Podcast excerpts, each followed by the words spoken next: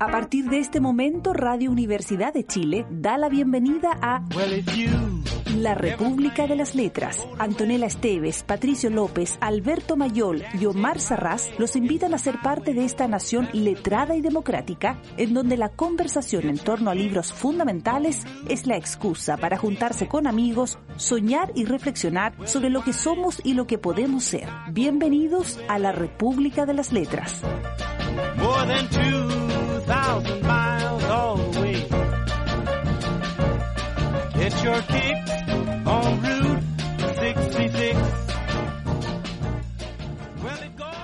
Cosette estaba detrás de él, no la vio entrar, se volvió y la contempló extasiado.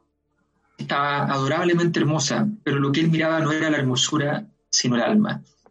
Padre, exclamó Cosette, sabía vuestras rarezas, pero jamás me hubiera figurado que llegasen a tanto. Vaya una idea. Dice Marius que habéis insistido en que os reciba aquí. Sí, he insistido. Y esperaba esa respuesta. Está bien. Os prevengo que voy a armar un escándalo. Empecemos por el la mejilla. Jean Valjean permaneció inmóvil. ¿No me besáis? Actitud culpable. Os perdono, sin embargo. Jesucristo ha dicho, presentad la otra mejilla. Aquí la tenéis. Y le presentó la otra mejilla. Jean Valjean parecía clavado en el suelo. Entonces se pone serio, dijo Cosette. ¿Qué os he hecho? Me declaro ofendida y me debéis una satisfacción. Comeréis con nosotros. He comido ya. No es verdad. Haré que el señor Gilles Normand os riña. Los abuelos están encargados de reñir a los padres. Vamos, subid conmigo al salón. Imposible. Al llegar aquí, Cosette perdió algún terreno. Cesó de mandar y pasó a las preguntas. Imposible, ¿por qué? ¿Y escogéis para verme el cuarto más feo de la casa? Sabes, Jean Valjean se detuvo y luego continuó. Sabéis, señora, que soy raro, que tengo mis caprichos. Cosette dio una palmada. Señora, ¿sabéis cuántas novedades? ¿Qué significa esto? Jean Valjean la miró con la sonrisa dolorosa a que recurría de vez en cuando. Habéis querido ser señora y lo sois. Para vos no, padre. No me llaméis más padre. ¿Cómo? Llamadme señor Jean. Jean si queréis. ¿No sois ya padre? Ni yo soy Cosette, que os llame señor Jean. ¿Qué significan esos cambios? ¿Qué revolución es esta? ¿Qué ha pasado? Miradme a la cara y no aceptáis un cuarto en esta casa, el cuarto que os tenía destinado. ¿Qué mal os he hecho? ¿En qué os he ofendido? ¿Ha ocurrido algo? Nada. Y entonces todo sigue igual. ¿Por qué cambiáis el nombre? También, también vos habéis cambiado el vuestro. Estamos esta noche con Víctor Hugo. Estamos con el quinto libro o capítulo, pero también es un libro por separado, Jean Valjean de Los Miserables. y nada, nunca habíamos hecho Los Miserables, así que aquí estamos, los cuatro. Antonella Esteves. Estoy tan feliz porque está de vuelta Omar. Omar, te extrañábamos tanto. Omar Sarraz. Gracias, yo, yo también estoy muy feliz y bueno, veo que están, como siempre, en todo el esplendor, que son, que no, no ha pasado nada con ustedes en este tiempo que sea malo. Mira, por lo general, Omar, una mesa de tres patas es ciútica, es ridícula, puede tener un, una gracia, pero, pero la verdadera mesa tiene cuatro patas, compañero. Obvio, obvio. por algo todo el mundo usa cuatro patas, aun cuando se sepa que las tres patas no cojean. Es que las tres patas no cojean, pero son más felices cuando son cuatro. Exacto, porque además si no, no tendríamos uno tema. ¿Cómo va a llegar así? Oye, esta mesa está coja, se ahí comienza todo. Desde ahora cogerán. Así, Pato López, no te presenté, por favor. Lamento, lamento provocarles problemas. Omar, tú siempre eres el principio de toda solución. Muy bien, Alberto, soy la cojera de este grupo. Eres tonto. Omar, es- Omar es- Omar dice que él es esa pata donde uno pone un cartoncito debajo, esa de, los de las fuentes de soda. Claro. Buenas La que noches, genera toda la experiencia. Exactamente. Oye, pero tenemos, eh, bueno, estamos por primera vez con Víctor Hugo, ¿no? Sí. No me falla Primera la vez con. Víctor Hugo. Sí. Sí. Que yo recuerde, porque estoy un poco aterrada con que estamos repitiendo algunos programas. El otro día pusimos a Orán Pamuk y yo de ese programa me acuerdo de otro que hicimos con Orán Pamuk, pero de ese no me acordaba nada.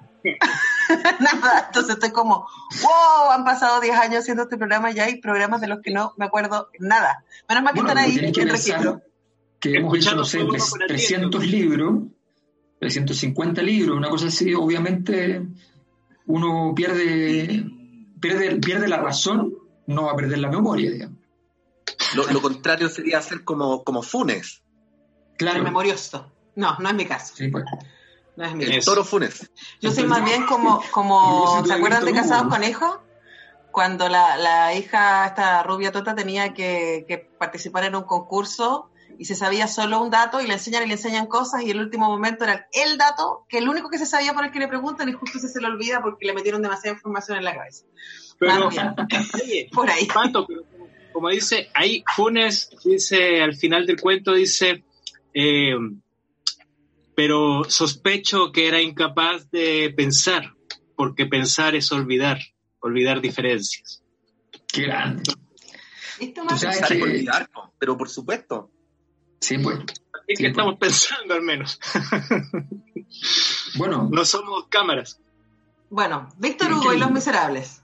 que es un libro larguísimo. Hernaldo Zúñiga, Hernaldo Zúñiga también dijo algunas cosas muy interesantes sobre el olvido. No sé si conocen a ese filósofo caragüense, ese libro que se llama Procuro olvidarte. Procuro olvidarte. Sí, claro. que la gente cree que tiene que ver con una calle de Providencia, pero no tiene nada que ver. Avenida Procuro olvidarte. Sí, sí. bueno. la verdad es que entremos un poco en el, en el libro, que tiene las complejidades que tiene básicamente porque es un, es un libro que, está, que funciona por separado, pero está en el contexto de la gigantesca obra improbable obra de Víctor Hugo, que, que, no es de esas obras que, que, fueron escritas para, para ser gigantescas, sino que fueron escritas fundamentalmente como un, como un esfuerzo en parte testimonial, como un esfuerzo de, de recuperar en una época dura eh, la necesidad de denunciar la infamia y, generar un poco de, soporte, de, un poco de apoyo a los desafortunados. Eh, ese es el, ese es el gran, el gran problema que, tiene, que quiere retratar Víctor Hugo, y que es una denuncia, es un libro de denuncia de la época, es, una, una, denuncia contra la miseria, la miseria material, no la miseria humana, pero también la miseria humana, que es básicamente la indiferencia, y además una de las primeras críticas literarias radicales en contra del, eh, del, del, modelo de sociedad que venía llegando con el capitalismo y el proletariado naciente, con una sensación de que este era un sistema gran, gigantescamente represivo. Todo esto lo digo con palabras que, él, él, señala, pero también con una congoja de él de haber visto, haber estado en, el proceso post-revolución francesa, en el proceso revolucionario, haber visto la, el, uso y el abuso de la pena de muerte, eh, las ejecuciones de la guillotina, que él las vio personalmente, los, los, muertos, los asesinados por la revolución, incluso exhibidos a los transeúntes para poder eh, para poder dar un escarnio y dar un mensaje. Todo eso está presente. Entonces, es un libro que, pretende ponernos eh, a buen recaudo de la necesidad de la moral, pero al mismo tiempo de las dificultades de moralizar las discusiones y de decir que aquel oeste es el bueno y aquel oeste es el malo. Entonces es un libro muy complejo y, y, que está escrito, que de todas maneras no pierde, aparte de esta filosofía que está detrás, el ser una novela muy novela, o sea, una novela donde los personajes son lo que importa, los diálogos, las peripecias, los acontecimientos eh, y las grandes, las grandes historias. Eso como, como, como introducción eh, hagan, hagan la gran crítica. Yo, yo, tengo una pregunta, Alberto, eh, porque no, no, me manejo mucho con la literatura de la época, pero me da la impresión de que el naturalismo vino después eh, con, con Solá y, con todo ese grupo. Entonces, eh, mm, entiendo que lo que hace Víctor Hugo aquí es tremendamente eh, revolucionario, inmediatamente después de la revolución, de, de, poner ahí, claro, hay, como tú dices, hay esta línea que es súper fácil de seguir, que, que es el, la, la, tensión entre estos dos personajes varones, la ley, por un lado, y la idea de redención posible, que es la de Jan Van Jan versus Javert, que, que, es la idea de el hombre hecho por la ley y que si le quitan la ley, la verdad no sabe mucho qué hacer con él mismo, y bueno, y vemos lo que termina haciendo en, este caso. Eh, pero, pero el tema de poner a los miserables ahí, darles visibilidad y describir la miseria eh, de, París eh, de los 1830, me parece que para la época, y probablemente estoy diciendo una obviedad, es súper notable, porque quienes escribían los libros hablaban más bien de su mundo y su mundo era aristócrata. Entonces, este espacio, esta visibilización que llega a ser dolorosa, eh, me parece que es eh, que probablemente una de las razones por la que el libro sigue funcionando, por lo humano que lo cruza todo el tiempo. Claro, porque además hay una cosa que, es importante y es que los otros libros sobre el, mundo más social o, o, eran de alguna manera rozaban lo social porque siempre estaba una mirada como los aristócratas y entre medio los personajes sociales, entre comillas, eh, o sencillamente eran una, un acto que tenía mucho de, digamos así, de propaganda. Eh, aquí hay un, foco efectivamente en un personaje complejo, que fue delincuente, que estuvo preso, que se fugó, que no tiene una vida en regla, que, que, logra superarla, pero no superarla. Lo que tú dices, por ejemplo, el personaje que lo persigue no es malvado, es alguien que cree demasiado en la ley. Y que viene del mismo lugar, que además eso es muy, es muy inquietante. En algún momento le dice, bueno, le hice antes de este capítulo, pero es como yo también vengo de las alcantarillas y yo me armé desde la ley.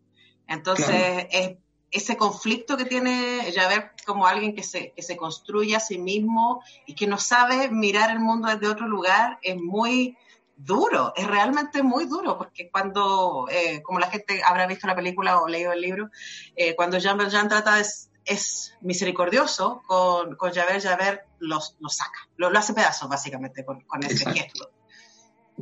No hay espacio para la misericordia en la ley. Sí, eh, yo, yo me acuerdo una vez que, que, estaba, que estaba sentado con el Cristóbal cuando era guagua en un coche y de repente vi que Cristóbal se reía a carcajada, se reía a carcajada, así como, como se reía cuando era guagua y yo no entendía por qué se reía carcajadas y de repente me fijé que él estaba mirando un arbusto en la casa de sus abuelos que yo tampoco nunca había pescado y el movimiento que hacía el viento en las hojas hacía al Cristóbal reírse a carcajadas. Eh, entonces, cuando vi eso, pensé, nunca se me olvidó, en cuánto desearía, desearía uno volver a mirar las cosas con esa mirada de niño o de poder ver las cosas por primera vez. Ahora, ¿por qué estoy diciendo esa cabeza de pescado ahora? Porque eh, nosotros damos, estamos tan acostumbrados en el año 2020 a leer novelas que, que, si no hacemos el ejercicio de, salirnos de lo que leímos y de, pensar, em, nos va a costar, o me imagino que le debe costar a cualquier persona, em, apreciar la grandeza de lo que hizo Víctor Hugo. O sea, entiendo que hasta el siglo XIX las novelas no eran lo que más se leía, eh, ni eran el género prevalente en la literatura no sé, si ponemos el ejemplo de la literatura en castellano, bueno, está Cervantes, obviamente con el Quijote, pero los nombres que después conocemos, Juan Ruiz, Perseo, Manrique, Lope de Vega, Calderón de la Barca, no escribían novelas. Eh, entonces, la novela tal como la conocemos ahora eh, fue, fue muy fuerte a partir del siglo XIX y ahí Víctor Hugo es el, canónico. O sea, eh, lo, lo, lo, que hizo Víctor Hugo es inventar en la literatura universal una nueva manera de escribir. Em, y por eso es tan, y por eso es tan trascendente. A mí me pasó leyendo el libro, no sé si a ustedes, bueno, Alberto ya leyó Los Miserables, yo no lo he leído, que a pesar de que, de que esta parte de Jean Valjean se entiende súper bien y no necesita, tiene como autonomía, ¿cachai?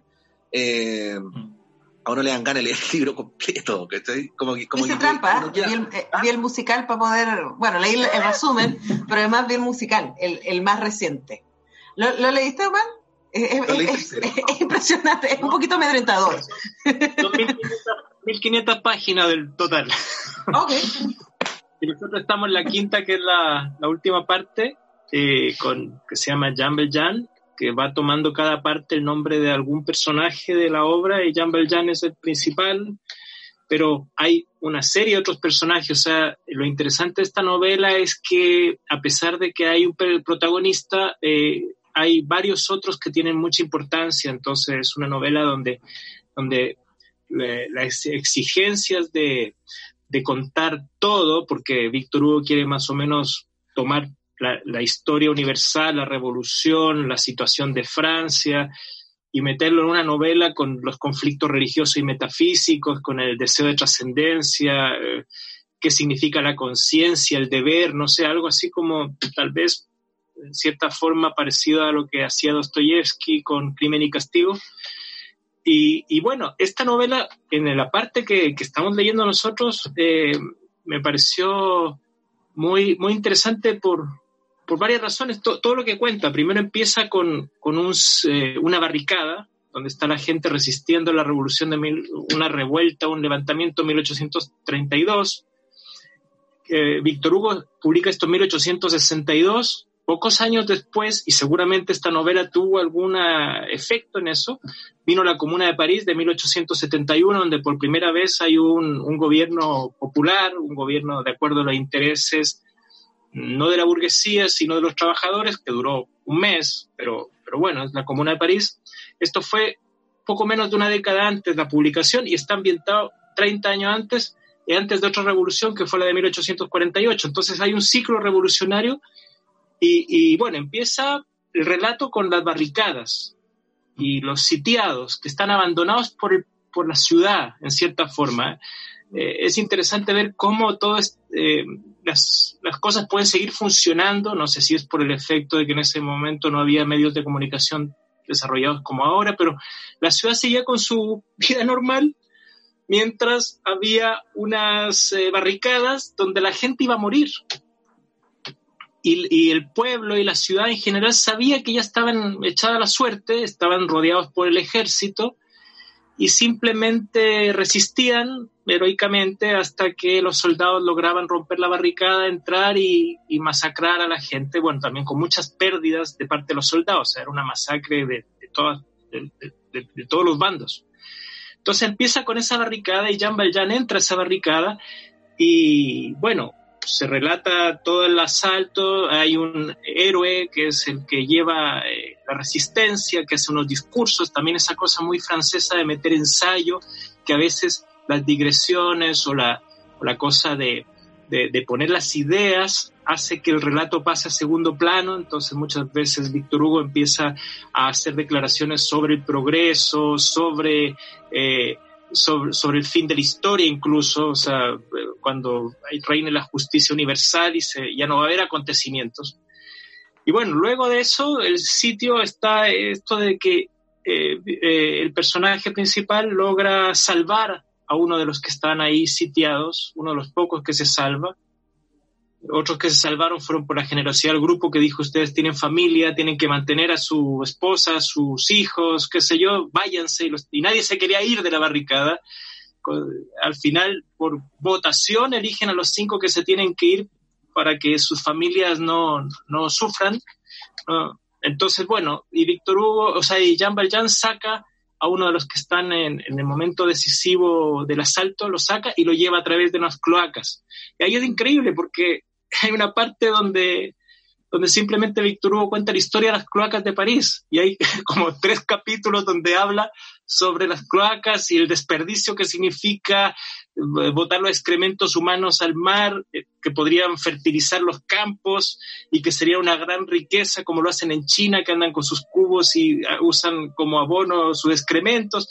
Y es una historia tremenda y luego vuelve a la historia. Entonces ahí ya, eh, qué sé yo, Jean Valjean cruza con mucho riesgo, llevando sobre el hombro un tipo muy forzudo a, Mario, que es al que salva, que es además el enamorado de, su, de, la, niña que él había adoptado antes que es Cosette, lo saca de, de, las cloacas y se encuentra con el deber, que es este policía del que tú hablabas, Antonella, que es el tipo que lo ha perseguido 20 años, no sé cuántos años, y que él había perdonado en la, y que, y que Jean Valjean había pedido eh, matar porque estaba detenido en la barricada y simplemente lo deja ir y lo salva.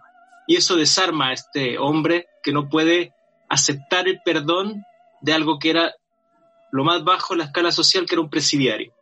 Bueno, este hombre al final mm, eh, se da las cosas y pasa la novela de ser esta cosa netamente política a ser eh, una novela de amor, romántica, un matrimonio, sigue los conflictos, sigue esto del deber, se autodenuncia ante su yerno. Eh, eh, Jean Valjean dice que es un presidiario, bueno, eh, él o decía se, se, suicida porque no puede aceptar que lo perdone y que le salve la vida a un delincuente, se vota al Sena y así. Entonces, hay una cantidad de situaciones y cosas que son, que son increíbles que me hacen pensar, no sé, en, en esos intentos como Walt Whitman con Hojas de Hierba, la historia universal, o con Pablo Neruda con, con Canto General, metiendo toda la historia del continente y del mundo en esta, en esta novela gigantesca que a ratos uno dice, oye, pero chuta, está bien, pero eh, ¿en qué íbamos? Porque puede meterse tres capítulos hablando de cualquier otra cosa que... Pero, al, final no se la arranca. ¿Ah? Al final no se la arranca. Eh, ahí es donde radica la genialidad. Claro, uno, claro. Mismo, uno mismo pierde la fe, se empieza a desorientar, pero después ¡pum! Claro. Sí. Bueno, pero bueno, tengo varios apuntes que hacer, pero creo que ya tenemos tiempo para ir a nuestro primer tema. Así que vamos a invitar, eh, aprovechando el, el, el vuelo, que, que, sea Omar, que ha retornado por sus fueros, eh, que sea quien nos invite al, al primer tema de esta noche.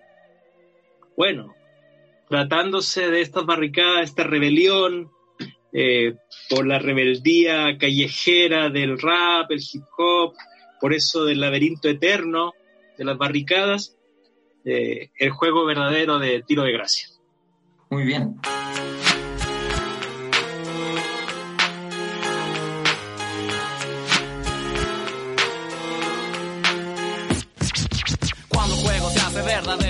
Cuando el juego se hace verdadero, el juego, el juego, cuando el juego se hace verdadero, bienvenido al laberinto eterno de fuego. Trato de desenvolverme entre tanto sueño y vida. No encuentro salida, el clima golpea mi cara. Mi carácter se hace maña cada vez que el juego es verdadero. Dejo de lado los sentimientos que sean humanos. Ni siquiera da la mano a quienes les van ganando. Caras influentes, Despliegue de una experiencia herederos. Caras vemos, corazones no sabemos. Cuando el juego se hace verdadero, te quemas con un fuego que juega contigo como un muñeco. Cuando el juego se hace verdadero, cuando el juego se hace verdadero, el juego, el juego. Cuando el juego se hace verdadero, bienvenido al laberinto eterno de fuego. Día martes, ah, menos mal que no era 13, pero no me importa porque no creo la mala suerte. Así que me levanté y decidí participar en el juego, pero sin dejar de lado lo verdadero. Cuando el juego se hace verdadero, dentro de lo que tú llamas la realidad, podrías comportarte como un animal. Cuando de esto eres el heredero, te quemas con un fuego muy violento. Eh, cuando el juego se hace verdadero, juego se hace verdadero, el juego, el juego, cuando el juego se hace verdadero, bienvenido al laberinto eterno de fuego. Como jugando en el juego verdadero, como jugando en aquel juego verdadero. Así que pude ver a través del comportamiento cómo es que yo me acaparaba de todos los sentimientos, noches completas bajo el techo más oscuro de la calle. Así, no me conozco ni yo mismo y te voy a conocer a ti. Sin embargo, me conformo con la actitud más pura, la cura de todo mal, el compromiso más real. Una cosa es interés, la otra amistad en serio. Ojalá que no te confundas con el deseo de dinero que perturba como lo que abunda en la justicia cuando se sabe que es corrompida, profunda herida. Y yo me doy cuenta solo Qué tonto que fui a no creer en ese juego que me perturba y que me desvía en este largo y gran sendero. Bienvenido al laberinto eterno. Cuando el juego se hace verdadero, cuando el juego se hace verdadero, el juego, el juego. Cuando el juego se hace verdadero, bienvenido al laberinto eterno de fuego, de fuego. Cuando el juego se hace verdadero, cuando el juego se hace verdadero, el juego, el juego. Cuando el juego se hace verdadero, bienvenido al laberinto eterno de fuego.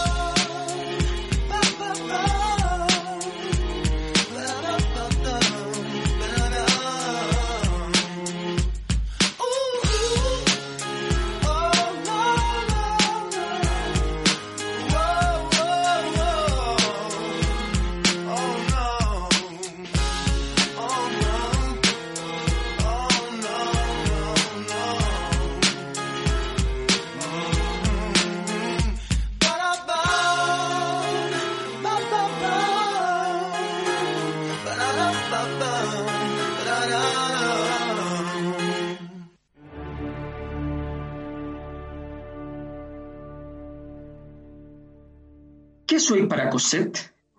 Un extraño. Hace 10 años ignoraba mi existencia. La quiero mucho, es cierto. Cuando uno ya viejo ha visto crecer a una niña, es natural que la quiera. Los viejos se creen abuelos de todos los niños. Supongo que no iréis a considerarme desprovisto enteramente de corazón. Era huérfana, no tenía padre ni madre. Me necesitaba y por eso le he consagrado todo mi cariño. Los niños son tan débiles que cualquiera, aun siendo un hombre de mi clase, puede servirles de protector. He cumplido ese deber con Cosette. No creo que esto merezca el nombre de una buena acción, pero si lo merece, yo la he ejecutado. Anotada esta circunstancia atenuante. Hoy Cosette deja mi casa, con lo cual nuestros caminos se separan. Y en lo sucesivo no puedo hacer nada por ella. Cosette es ya la señora de Pontmercy. En cuanto a los 600 mil francos, aunque no me habléis de ellos, me anticipo vuestro pensamiento, es un depósito. Cómo se hallaba en mis manos ese depósito, poco importa. Devuelvo el depósito y no me debe exigir más. Completo la restitución diciendo mi verdadero nombre. Es importante para mí que sepáis quién soy. Y Jean Valjean clavó la vista en Marius. Marius estaba atónito con la nueva situación que se abría ante él. ¿Pero por qué me decís todo esto? ¿Quién nos obligaba? Podíais guardar vuestros secretos, nadie os ha denunciado. No sé no sé, nadie os persigue, no se sabe vuestro paradero, sin duda tenéis alguna razón para hacer libremente una revelación así, acabada.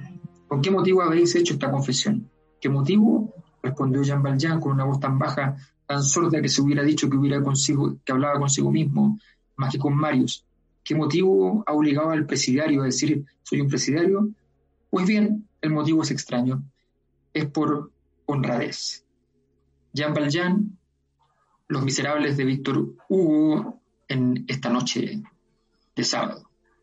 Esta noche pre nuestros aniversarios de 10 años. Sí, solo, solo hacer un apunte muy para darle un poco de tono a las barricadas, porque eh, resulta que, eh, y como esto también se transmite gracias a la magia de la tecnología, eh, se transmite también en, a través de YouTube, entonces tenemos la posibilidad de eh, hacer la siguiente, la siguiente jugada polémica, diría. Eh, a través del, y del, Facebook, del Facebook de la Radio Universidad de Chile. Y a través del Facebook también. Mira, entonces. Eh, ah, Antonella, me tendrías que pasar el host un segundo para hacerlo. Porque si no, no me deja subir una imagen. No tienes suficiente. lo que quería decirles que, es que esta, estas, esas barricadas tiene un cuadro que en la historia es muy importante. Que establece... ¿Puedes compartir pantalla? ¿Ahora puedo? Ya. Ok. Esta obra, ¿ya? Por favor. Eh, Empezó la, clase, la clase de historia del arte con el profesor oh. Mayol. Sí.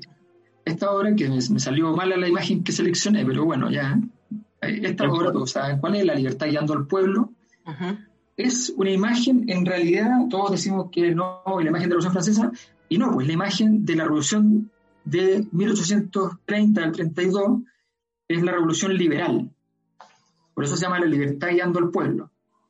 Eh, y que es una de las, de las principales de estos ciclos de, donde surge también una comuna en París y las mismas cosas que pasaron después, dos veces más. Eh, por tanto, son, eh, bueno, la mayor parte de, todos asumimos que esto de la Cruz lo pintó para pintar la Revolución Francesa, y la verdad es que no. Pues simplemente para dejar un resguardo, él se imaginó como un cuadro que le, iba a servir a los futuros monarcas para saber lo que pasa cuando se olvidan del pueblo. Porque él era, de, de, la Cruz no era antimonárquico, era, leía la monarquía constitucional. Entonces quería que los reyes tuvieran el resguardo de ser democráticos en el fondo, pero que hubiesen reyes. Entonces pinta este cuadro, pero cuando la gente lo vio, lo interpretó como una cosa, de hecho se le criticó mucho porque justamente el cuadro tiene esta cosa que, que, que molesta en, en, el relato, le, molestaba a las clases altas en el relato mismo que hace Víctor Hugo, que es como la cantidad de pilluelos y gente de, de, de, los fondos de la sociedad eran parte de la épica y de la, y de, la grandeza del ser humano. El gran tema de Jean Valjean. Entonces, eh, efectivamente, ese, es un gran tema que está detrás de, esta, de este momento donde la gran pregunta que se plantean todos es qué está bien y qué está mal, y qué tan moral o amoral o inmoral es cada uno que ha hecho las cosas que ha hecho. Eh, y aquí vemos un tipo con una generosidad gigante como Jean Valjean, pero que sencillamente también cometió sus crímenes y, esos crímenes eh, él trata de alguna manera, además él también sabe que los cometió y de alguna manera trata de empatarlos con, con el enorme bien y, y la generosidad con la que actúa en la vida. Ahora, él constantemente recuerda que su crimen fue robar una gasa de pan para salvar a su sobrino.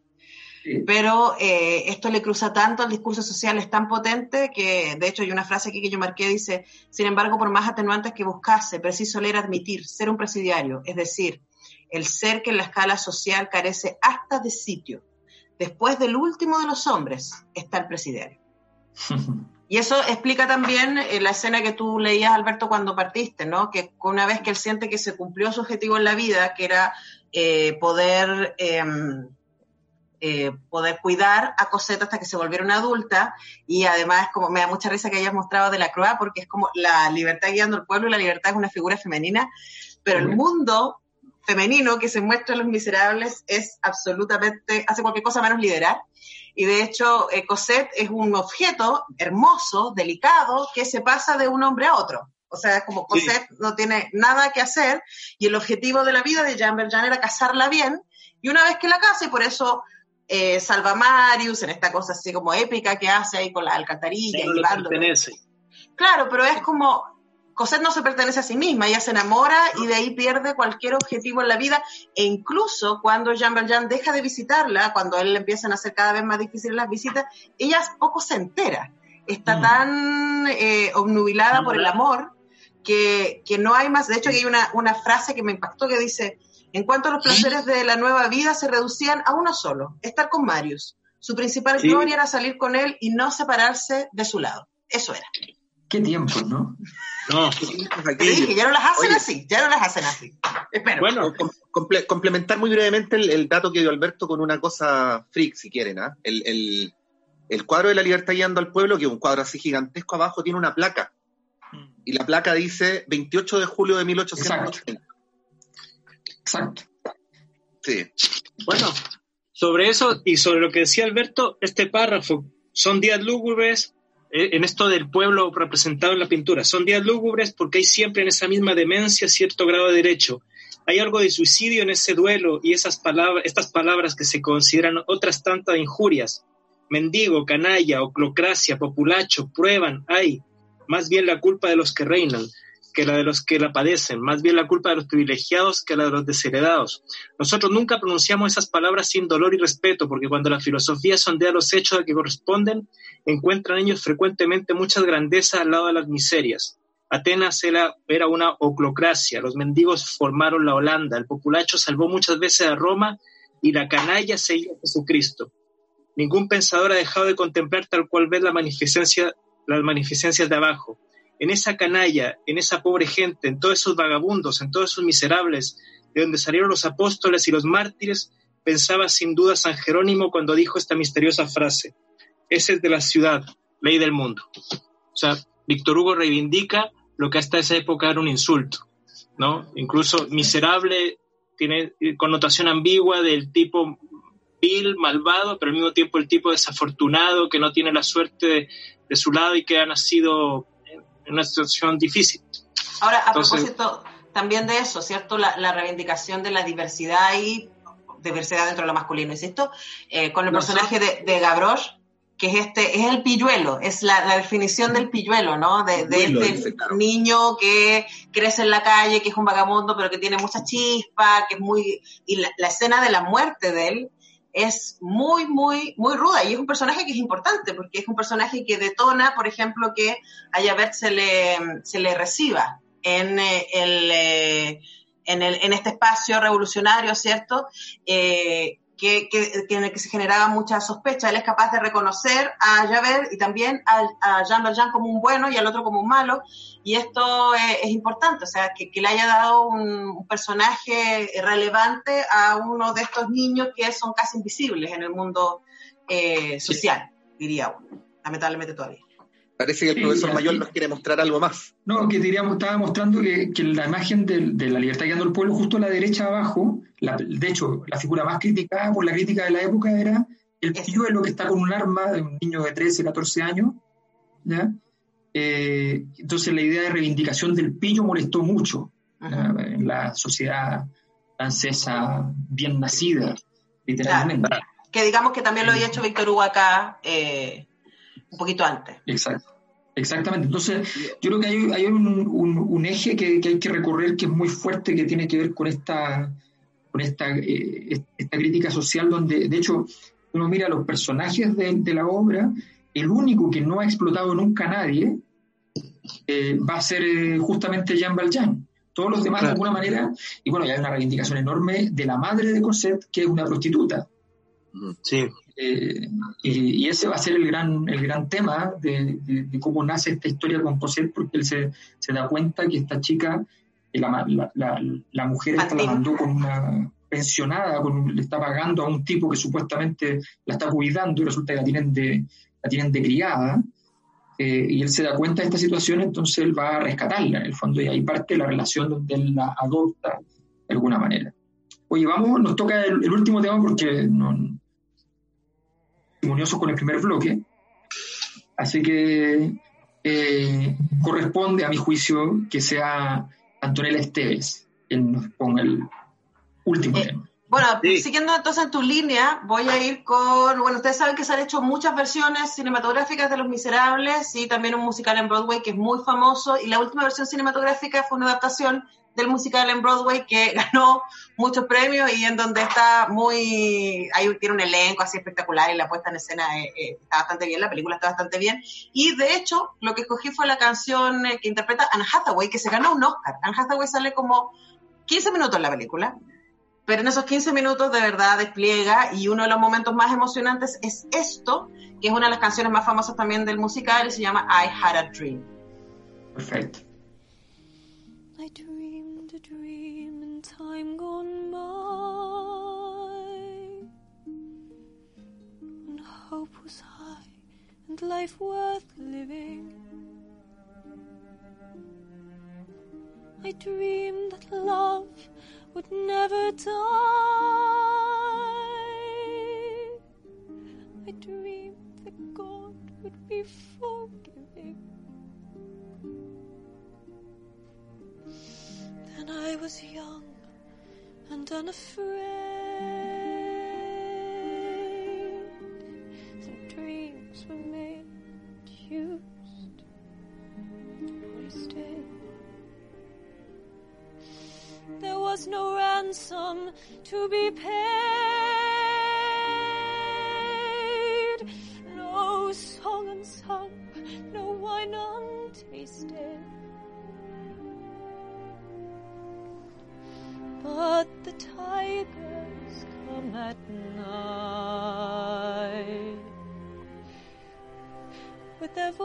voices soft as thunder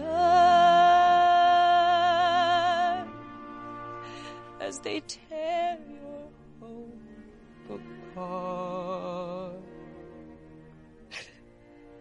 as they turn your dream to shame.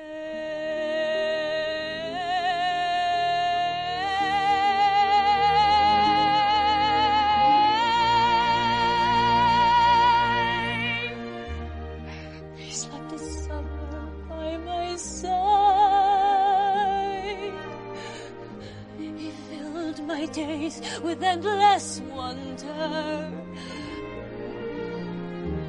He took my childhood and his stride,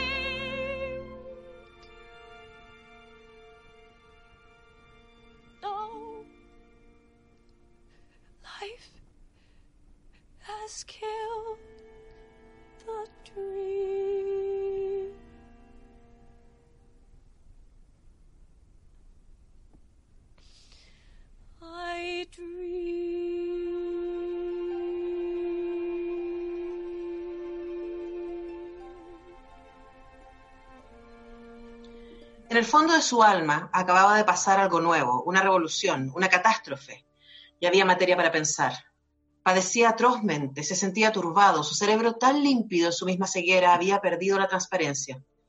Antes sí veía dos sendas igualmente rectas, pero eran dos, y esto le aterraba, pues en toda su vida no había conocido sino una sola línea recta. Y para colmo de angustia, aquellas dos sendas eran contrarias y se excluían mutuamente. ¿Cuál sería la verdadera? Su situación era imposible de expresar de ver la vida un malhechor, aceptar esta deuda y pagarla, estar a pesar de sí mismo mano a mano con una persona perseguida por la justicia y pagarle un servicio con otro servicio, permitir que le dijese márchate y decir a su vez quedas libre, sacrificar el deber a motivos personales, traicionar a la sociedad por ser fiel a su conciencia, todo esto le aterraba. Le sorprendía que Jean Valjean lo perdonara y le petrificaba la idea de que él, Javert, hubiera perdonado a Jean Valjean. Por eso se llama la venganza de Jean Valjean cuando lo perdona. la venganza. Pero de hecho lo, termina matando porque, porque como tú contabas antes, eh, Javert termina, termina suicidándose porque no se encuentra. Este capítulo a mí es el que más me gustó de, lo que leímos porque es la crisis existencial, no solamente moral, es la crisis existencial de este personaje que se construyó a sí mismo eh, desde un lugar legítimo y que a él le sirvió para transformarse en un hombre de bien, eh, ha pegado a la ley, ha pegado a la ley, ha pegado a la ley, y por eso persigue durante 16 años a, a Jean Valjean, pero una vez que se encuentra con él y Jean Valjean le perdona la vida, eh, no sabe qué hacer con eso. ¿Quién es, hoy día? Es, fantástico porque... Va detrás de la justicia, o sea, en este caso la ley ya estaba obsoleta en cierta forma, pero él no se daba cuenta de eso.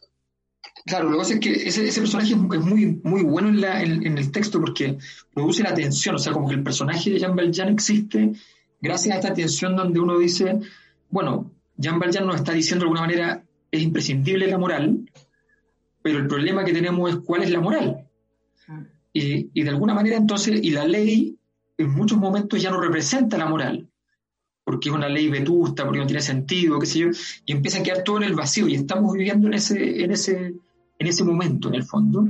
Y eso es lo que nos plantea la, obra, eh, con este juego de estos dos personajes que están en una disputa valórica, donde uno tiene todas las certezas y está equivocado, y el otro no tiene ninguna, y al menos hace el bien. Ahora, yo igual creo que está equivocado, o sea, creo que, creo que, que los dos en este, en este tratar de cumplir con el mandato coartan su capacidad humana. Entonces es muy triste cuando también Jean Valjean abandona de alguna manera la relación que tenía con Cosette, porque lo que tú leíste es como él de algún momento decide que una vez que ella está casada ya no puede seguir siendo su Cosette, no puede eh, seguir siendo el padre de ella. Y tampoco se lo explica. O sea, de nuevo la mujer como un, ser menor, incapaz de entender razones. Eh, y él se distancia y se distancia y se distancia y se distancia y se distancia y termina muerto de tristeza por esta distancia que él mismo se produce.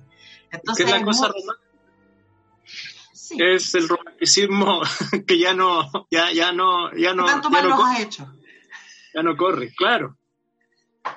Sí, el, el, otro día para las lecturas domiciliarias leía a Becker y cuando estaba leyendo aquí el libro de Jean Valjean, eh, me di cuenta de un rasgo porque me llamaba mucho la atención que, o sea, me, parece muy obvio, o sea, de hecho es parte de cómo, de cómo se hacía novela en ese tiempo, pero, pero me, llamó mucho la atención que, por ejemplo, nosotros estamos acostumbrados a novelas donde la vida interior de los personajes es súper desarrollada, ¿cachai?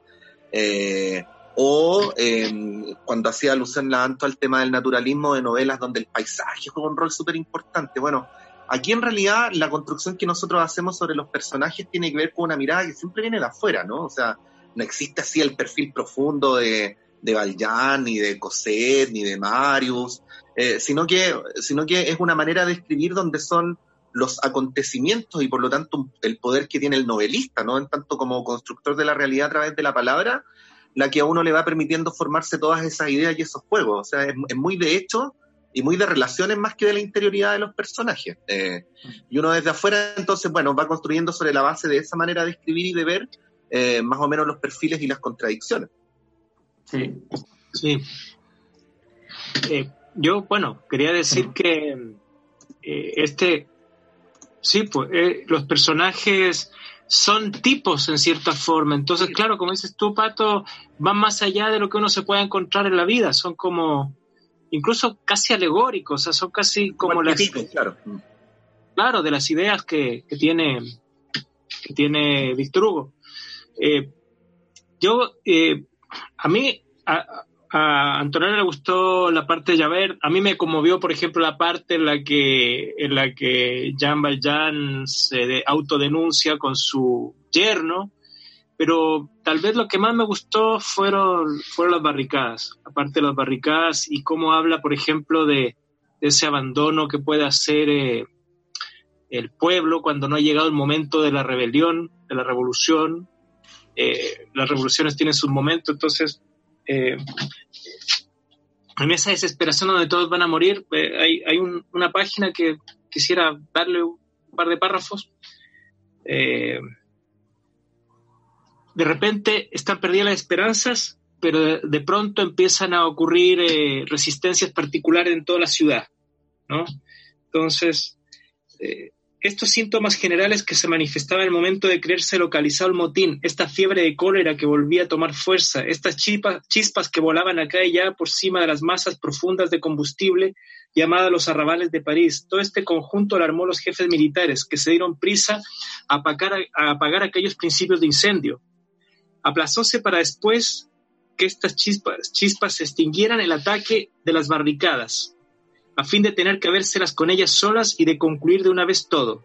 Lanzáronse columnas a las calles donde había fermentación, barriendo las grandes, registrando las pequeñas a derecha y izquierda, ya con precaución y lentitud, ya al paso de carga. La tropa derribaba las puertas de las casas desde donde se había hecho fuego y al mismo tiempo piquetes de caballería dispersaban los grupos de los bulevares. No se verificó esta represión sin ruido, sin ese estrépito tumultuoso propio de los choques del ejército y el pueblo. Esto era lo que percibía en Holras, el líder revolucionario, a los intervalos de la fusilería y la metralla. Había visto además pasar por la esquina de la calle heridos en parihuelas y dijo a, Ocor Firak, esos heridos no son de aquí. La esperanza duró poco, aquella claridad no tardó en eclipsarse. En menos de media hora lo que había en el aire se desvaneció, fue a modo de un relámpago sin rayo y los insurrectos sintieron volver a caer sobre ellos esa especie de chapa de plomo que la indiferencia del pueblo arroja sobre los que se obstinan en resistir, ya abandonados. Había abortado el movimiento general que pareció bosquejarse vagamente, y así la atención del ministro de la guerra y la estrategia de los generales podían concentrarse ya en las tres o cuatro barricadas que aún se sostenían. El sol subía en el horizonte. Un insurrecto interpeló, interpeló a Enjolras. Tenemos hambre. ¿De veras vamos a morir aquí sin comer? Enjolras, siempre apoyado en su almena y sin apartar los ojos del extremo a la calle, hizo con la cabeza una señal afirmativa. ¿Cómo? Nos sacrificamos por la gente, pero la gente ya está, no, no quiere más sufrimiento. Ahí, solos, solos, esa barricada. Es, el mérito, ¿no? Los dramas individuales y el drama social, más o menos como con este vínculo de, de Jean Valjean claro, porque ahí la pregunta sería, ¿cuál es, cuál es el protagonista del, de Los Miserables? ¿Quién es el protagonista? O sea, en, la parte de Jean Valjean sabemos quién es el protagonista, pero también uno lo podría poner en duda, ¿no? ¿Quién es el protagonista? Si es, si es una persona o en realidad es más bien un colectivo, ¿no? O es una idea, o... Una idea, sí. Yo diría que, hay una cosa que, dice Bato ahí que es bien importante porque resulta que la, literatura posterior en, en Europa se ve muy influenciada en repetir efectivamente el personaje, entre comillas, del pueblo, mísero, eh, como gran tema. Benito Pérez Galdós, por ejemplo, es un gran ejemplo de aquello. Eh, su, novela Misericordia eh, tiene que ver exactamente con, lo mismo y, la literatura de, de, fines del siglo XIX en Europa va a estar muy tocada por esa, por esa búsqueda de esos ambientes. Entonces yo creo que hay hay un importante aspecto. Ahora, eh, Alberto, muy breve, entiendo, para complementar muy breve, pero entiendo, por ejemplo, que, que Dickens es más o menos contemporáneo de Víctor Hugo. Bien, claro. Eh, entonces ahí hay otro ejemplo de cómo... Exacto. Exactamente. Eh, bueno, pero, pero como nos queda muy poco tiempo, no, no tenemos que dejar de decir que Clepsidra está funcionando. Sí. a domicilio. se puede comprar a distancia. Sí, sí, se pueden entrar a la página www.clepsidra.cl y comprar con despacho a domicilio. Estamos demorando poco porque hay una un grupo de jóvenes ciclistas que están haciendo los despachos dentro de Santiago. Ah, mira. Que no se quede sin sus libros y apoye a su librería favorita, Clepsidra, que además apoya a esta República de las Letras hace tantísimos años. Y hablando de eso, la próxima semana tenemos un programa especial. Sí, pues. sí tenemos un programa especial porque cumplimos 10 años. Como diría Asnabur. Salió, lo decíamos como talla y terminó ocurriendo. Yo lo hubiera sabido, si hubiera sabido antes esto, hubiera hablado toda mi vida en broma. mis sueños se hubieran cumplido mucho mejor. Entre broma y broma, la verdad se asoma, dicen. tenemos un aniversario fantástico, 10 años, 350 libros después, eh, y, estamos recibiendo sus audios. Digámosle a la gente. Mira, hay un número que lo, que lo tengo anotado acá, donde pueden mandar sus eh, audios de saludo. En todo caso, vamos a volver a poner el aviso que puso el pato eh, durante la semana, eh, para que no lo tengan que buscar. Vamos a volver a poner el aviso con el número para que nos hagan llegar sus saludos. Lo puedes decir ahora, digo, pero para que la gente sepa que si no tiene un lápiz a mano va a estar en el Facebook. Dígalo igual. el número lo, lo voy a leer, ¿eh? es el más 569 445 8392. Repito, más 569 8 445 8392. Ahí pueden mandar, ya nos han llegado varios, ¿ah? eh, así es que lo hemos escuchado y estamos un poco pudorosos, conmovidos, felices. Ahora, lo que queremos que pase la próxima semana es que el programa sea básicamente ustedes leyendo cosas que eh, han de literatura que han sido parte de la República de las Letras o no, eh, sobre todo la idea de que somos una comunidad y que estos 10 años los celebramos juntos, en estos momentos que no nos vemos es importante sentirnos que somos parte. Entonces queremos que eh, la próxima semana el programa lo hagan ustedes junto con nosotros y que puedan todas las personas posibles enviar eh, estos audios saludando en los 10 años de la República de las Letras. Exacto. Perfecto. Bien, muchas gracias. Nos vamos y nos vemos la próxima semana con aniversario incluido y ya esta semana con Víctor Hugo, que nos faltaba. La próxima semana, entonces, Luchito Murri. nos vemos. Alcancé a contar la anécdota de Chirac con Víctor Hugo de la Fuente. Oh. Va a tener que quedar afuera, pero es muy buena. La próxima semana, la próxima semana. Ok. Cuídense. Un abrazo. Estén muy bien, cuídense. Antonella Esteves, Patricio López y Alberto Mayol y su República de las Letras regresan la próxima semana con un nuevo libro y nuevas conversaciones. Los esperamos.